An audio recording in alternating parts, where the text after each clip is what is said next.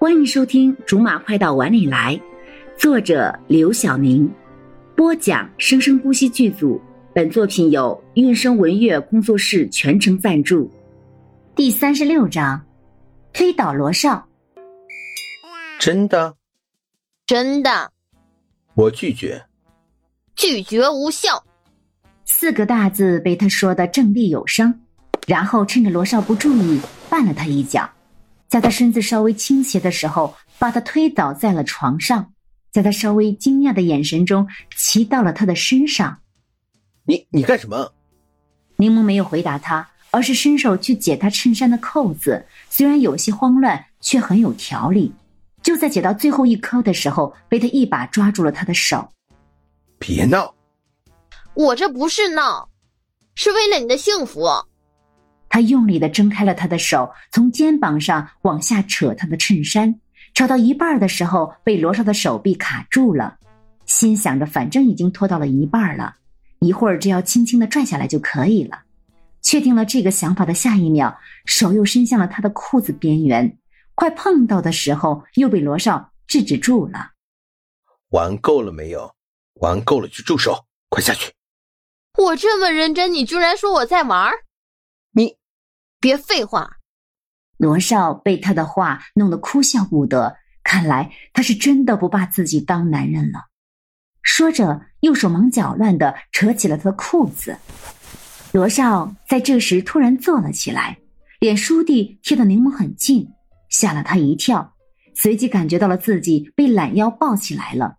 在还没有反应过来的时候，就被他放到了身侧。他转身就要离开床。可是柠檬的反应更快了一步，用他并不多的重量，直直的朝罗少压了上去，又一次把他压在了床上，手脚并用力的钳制住了他。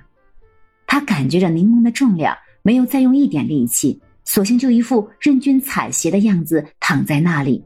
以他的性格，如果被他轻易的挣脱了，那么他一定会很挫败的。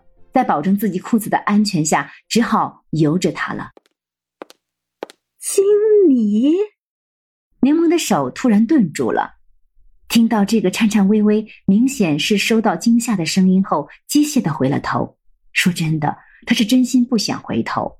看着门口那个看起来很年轻的女人和僵在了他脸上的笑容，正欲开口解释：“你，我，我，我看见门没关，对不起，对不起。”说完，趔趄了一下。头也不回的跑掉了。柠檬发誓，他真的没有灭口的想法。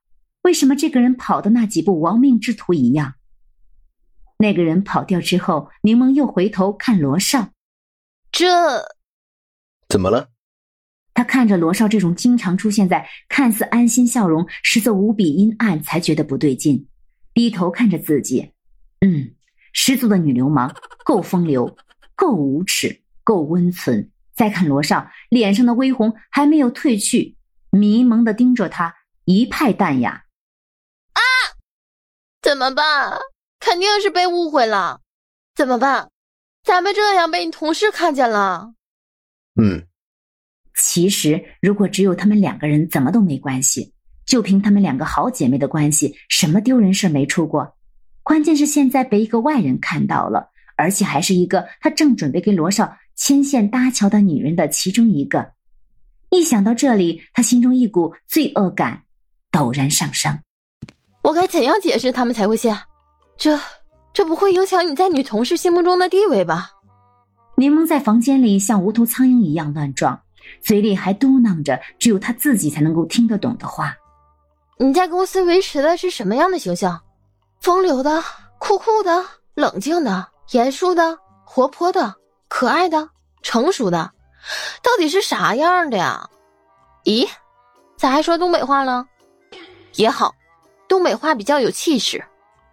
我该咋样把兄弟你的形象给整回来啊？这是个大问题。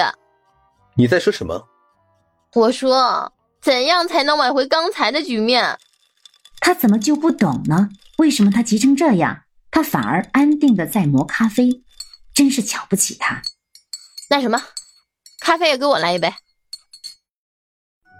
好了，以上就是我们播讲的本章的全部内容，感谢您的收听。我们下集不见不散。